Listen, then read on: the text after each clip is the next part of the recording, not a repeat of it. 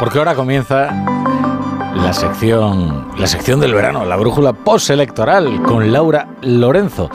¿Qué tal, Laura? ¿Cómo estás? Buenas tardes, Rafa La Torre. Pues la última brújula. Esto ya se acaba. Qué triste. Oye, una sección consolidadísima y que, sin embargo, fíjate, ha sido también fugaz.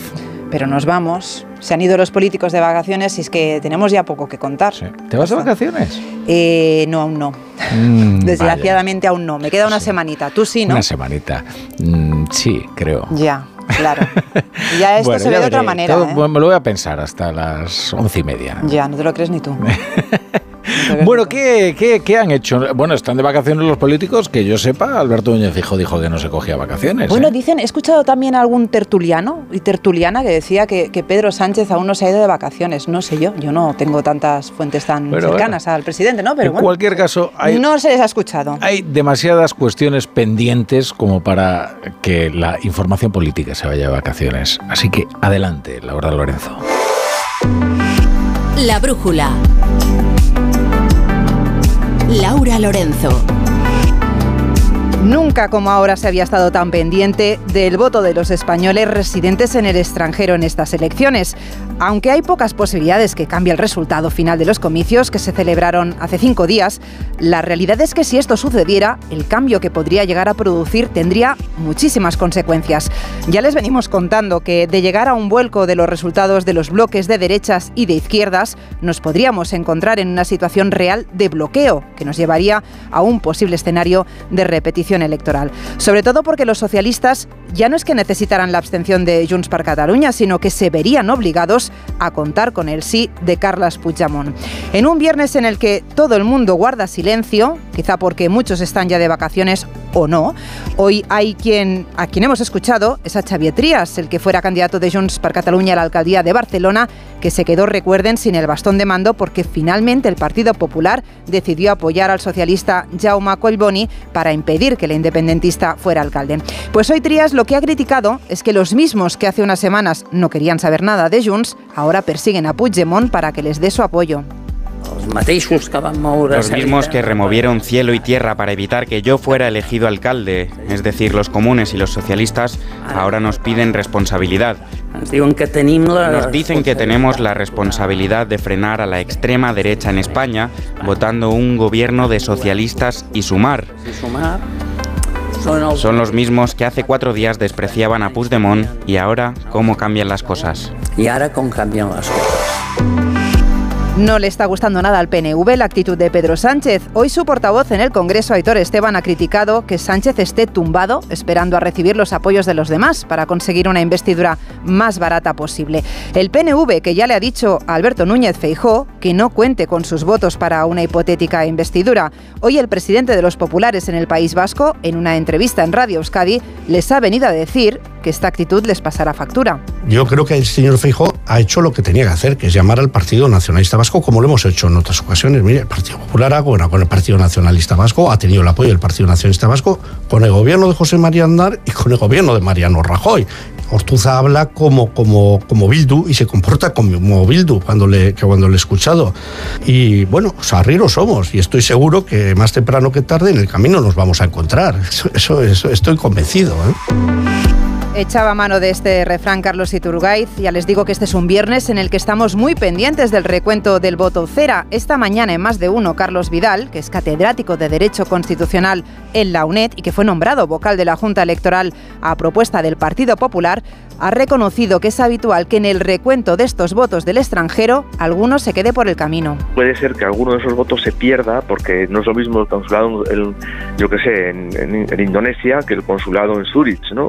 Eh, el voto efectivo real no se sabe hasta que se hace el escrutinio hoy, ¿no? Porque puede haber votos que no lleguen. De hecho, ah, ocurría y por eso se amplió el plazo hasta hasta cinco días, ¿no? Eh, con lo cual el porcentaje estará alrededor del 10%, pero puede ser que esté un poquito por debajo en función de que haya votos que se pierdan por el camino, ¿no? Que eso ocurre, aunque no debería ocurrir, pero ocurre, ¿no? El recuento de los votos cera que ha empezado a las 10 de la mañana y de momento de lo, que se va sabiendo es que en Navarra, en Orense, en Murcia, en Córdoba o Baleares no cambia el resultado. Tampoco en Tarragona o en Girona, donde había alguna posibilidad que los socialistas catalanes arrebataran un escaño a los independentistas de Junts per Cataluña. En Madrid, por ejemplo, el Partido Popular necesita, atención, 1.749 votos para quitarle un escaño al PSOE que podría cambiar el escenario por completo. Son 233.688 los residentes en el extranjero que han ejercido su derecho a voto en estas elecciones. Una cifra que supone un 10% del censo. Hay que recordar que son 2,3 millones de personas las que están registradas en el censo de residentes ausentes en el extranjero. Tal y como sucedió con el voto por correo, también en el CERA se ha incrementado la participación respecto a 2019, cerca de cuatro puntos respecto a hace cuatro años. Íñigo Ita. En 2019 la participación del conocido como el voto cera se situaba en, torno al 6%. En esta ocasión, Londres es la ciudad que más votos del extranjero habría emitido en estos comicios con casi un 18% del censo, seguido de París, Nueva York, Caracas y Buenos Aires. A falta de los resultados definitivos que conoceremos muy posiblemente mañana sábado, a lo largo de esta tarde se han empezado a conocer algunos en provincias clave donde finalmente no habrá cambios. En las provincias de Tarragona y Girona, Junts mantiene sus escaños evitando que el PSOE y el PP le robe uno. También hemos conocido que los socialistas se han impuesto en Navarra, Vizcaya, Guipúzcoa y todas las provincias de Castilla-La Mancha. El PP ha ganado en Soria, pero todo esto no altera los resultados de las elecciones. Para saber si habrá cambios tendremos que esperar a los resultados de Madrid, donde el PP puede quitarle un escaño al PSOE, y en Cantabria, donde los populares pueden ganarle un diputado a Vox. Si nos fijamos en lo que ha ocurrido en ocasiones anteriores, no existen apenas casos en los que el voto haya cambiado el resultado final de las elecciones, lo que no significa que no sea posible. En 2019, el Partido Popular arrebató un escaño al PNV en Vizcaya, lo que complicó la investidura de Pedro Sánchez, que pasó a necesitar la abstención de Bildu o Junts para ser investido, consiguiendo finalmente la abstención de la izquierda Berchale. Durante toda esta semana hemos estado analizando los resultados que han dejado las elecciones de este 23 de julio, pero aunque no se lo crean, aún nos quedan detalles por contarles. Por ejemplo, lo que hemos hecho es buscar aquellas localidades en las que las cuatro principales formaciones políticas han obtenido un mejor resultado en estas elecciones. Así que repasamos estos detalles con Eduardo Ayala. El hecho de haber tenido dos citas electorales en menos de dos meses hace inevitable no comparar los dos resultados. Es el caso, por ejemplo, de lo que ha sucedido en la localidad madrileña de Alcobendas, el municipio en el que el Partido Popular ha obtenido el mejor resultado en estas elecciones generales. No solo eso, sino que han mejorado los votos conseguidos respecto a las elecciones municipales y autonómicas en la Comunidad de Madrid. Una circunstancia algo excepcional, porque en esta región, pese a que el resultado del PP ha sido muy positivo, han tenido menos votos que hace dos meses. Por su parte, el PSOE logró su mejor resultado en Santa Coloma de Garamanet, alcanzando el 49,1% del electorado, un total de 23.252 votos un municipio que tradicionalmente es un feudo socialista. Es un municipio en el que era candidato Gabriel Rufián, que en 2019 consiguió ser la segunda fuerza más votada y que ahora se ha quedado con la mitad de los votos con su partido Esquerra Republicana.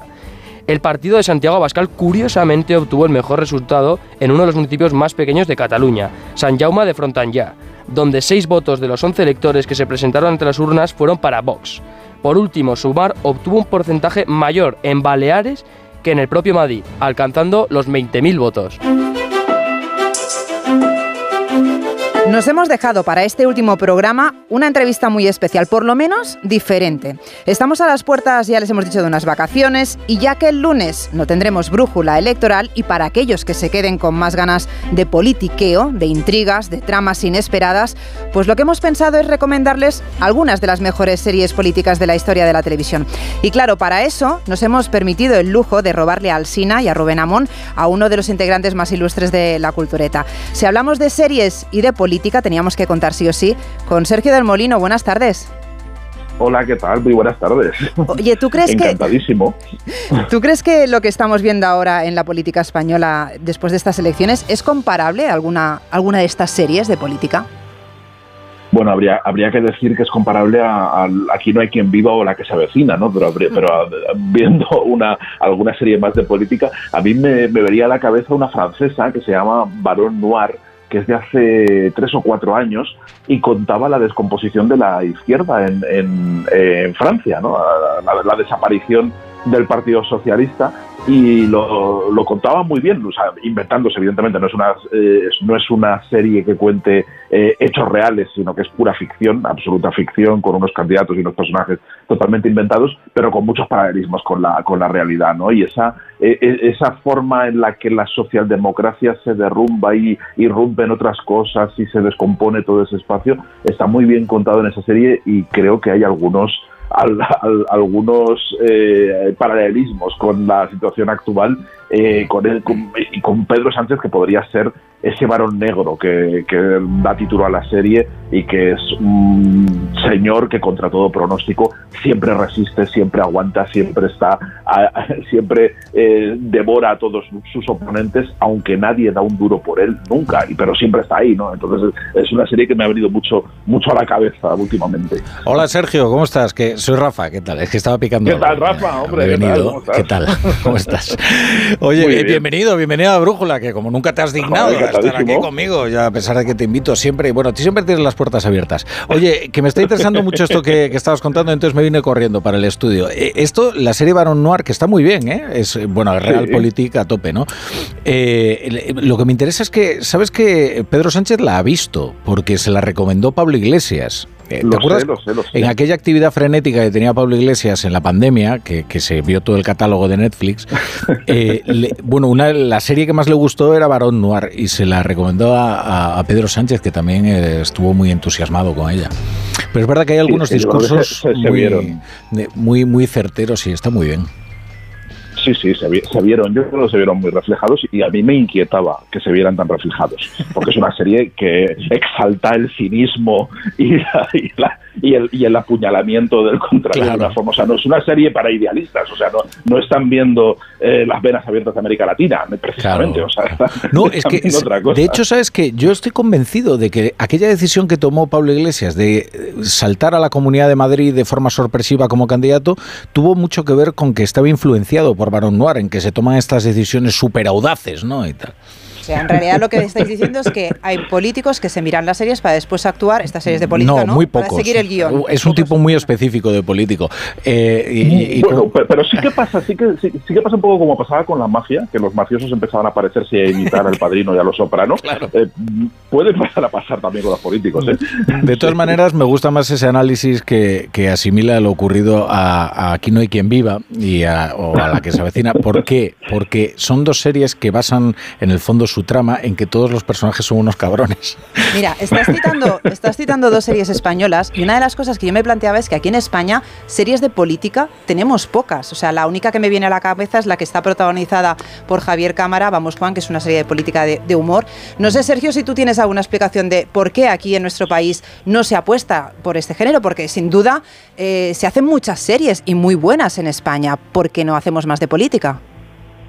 Porque creo que eh, no hay tradición y no hay precedentes eh, para que los, las productoras y quienes, quienes eh, tienen que dar el visto bueno y aprobar e impulsarlas se metan en unos fregados que, en España mucha gente no tiene no tiene muchas muchas ganas de, meterse no tener en cuenta que, que, aquí y lo hemos visto en la campaña en España la, la relación entre entre política y medios de comunicación, pues, en fin, en ningún sitio es complicado, pero aquí ya sabemos que, hay un intento siempre constante de la política de interferir dentro de las dentro del dentro del discurso de los medios de comunicación y, como nadie ha abierto ese, esa espita y no ha empezado una tradición, pues nadie se atreve, ¿no? Yo creo que en el momento en el que den el primer paso y vamos Juan es va en esa dirección, es además es una es, una serie corrosiva y demás, pero bueno creo que podría hacerse una serie dramática, política. En el momento en el que alguien se atreva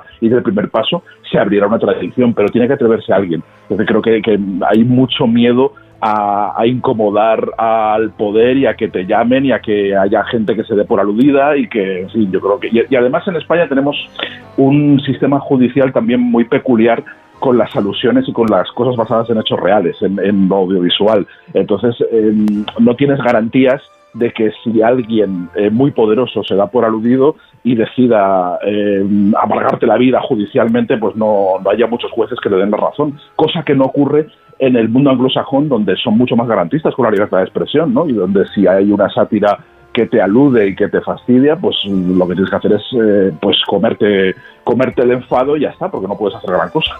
Sergio, estamos escuchando de fondo algunas de las bandas sonoras de las que son algunas de las series políticas como más emblemáticas. Escuchamos esta banda sonora del ala oeste, la música de la, de la cabecera de, la serie. No sé si, si estaría entre las series que tú consideras como imprescindibles sobre política. Hombre, es el canon, marca el canon. Y Aaron Sorkin se supone que es como la, la quinta esencia de, la, del cine y de la serie política, ¿no? Que, es, que viene además del cine, viene de, del guion que hizo para todos los hombres del presidente cuando eh, desarrolla toda, eh, toda su prosodia y su, y su estrategia para contar la política basada en esas parrafadas enormes de esos personajes súper elocuentes que siempre dicen lo que tienen que decir, que siempre tienen una respuesta acertada, que tienen una oratoria digna de, de, Cicerón, ¿no? que parece que están siempre eh, con Shakespeare en la boca, eh, fruto del, de los discursos torrenciales de Aaron Sorkin, que dicen que los guiones, sus guiones, los guiones del ala oeste, tenían el, la, el doble de extensión que un guion normal de, una serie de televisión, porque los personajes hablan muchísimo, y creo que está el canon. Yo creo que se, se, mm, la mayoría de las series dramáticas de, sobre política se miran en Aaron Sorkin y se miran en, esa, en, en esos largos diálogos y largos paseos esa estrategia de walk and talk que, inauguró Aaron Sorkin y esos personajes siempre están andando y diciéndose cosas y que, y que ven la política con, una, con un punto épico muy distinto al de Balón Noir y muy distinto a, a, la, a, la, sátira de Vamos Juan y muy distinta a, a, visiones mucho más corrosivas. ¿no? Aaron Sorkin es un idealista. Aaron Sorkin se cree que hay gente buena que puede cambiar las cosas y así lo cuenta. Sergio, para terminar, eh, ¿nos harías una recomendación los que se van de vacaciones, como Rafa, que ahora se va de vacaciones en breve? Eh, si quieren continuar un poco con, el intríngulis de la política, ¿qué tienen que ver este verano? Bueno, si no lo han visto y tienen creo que cuatro temporadas, eh, o sea que tienen material para, para divertirse, que vean VIP.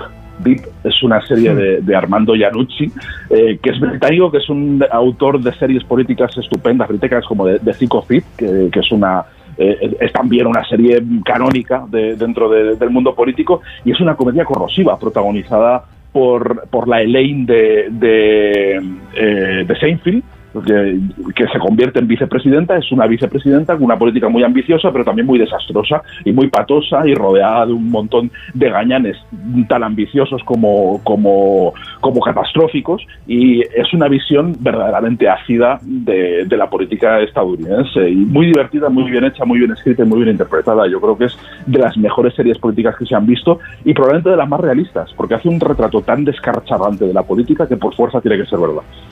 Pues tomamos nota. Sergio del Molino, un placer que nos hayas acompañado en esta última brújula electoral. Buenas tardes. Eh, un placer, hasta luego, adiós. Venga, Sergio, chao.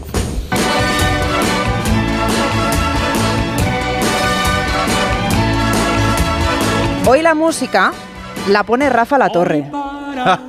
es un día especial, hoy saldré por la noche. A ver, hay que decir que se lo echa a traición. Totalmente. Porque, porque yo sé que le gusta, y entonces pensaba, este último no día. Digo, pues, pues no me avergüenzo en absoluto, Laura Lorenzo, de esta elección. Bueno, y la hago que... mía, ¿sabes? O sea, que has acertado completamente. Me parece una despedida digna de. Porque además es que el gran crooner español, que es Rafael, o sea, por favor.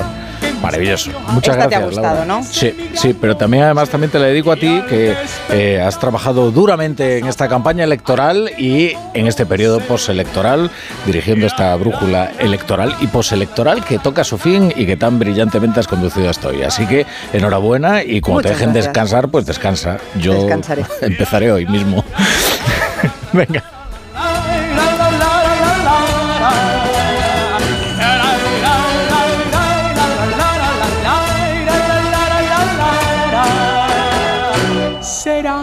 Será esta noche ideal que ya nunca se olvida. Podré reír y soñar y bailar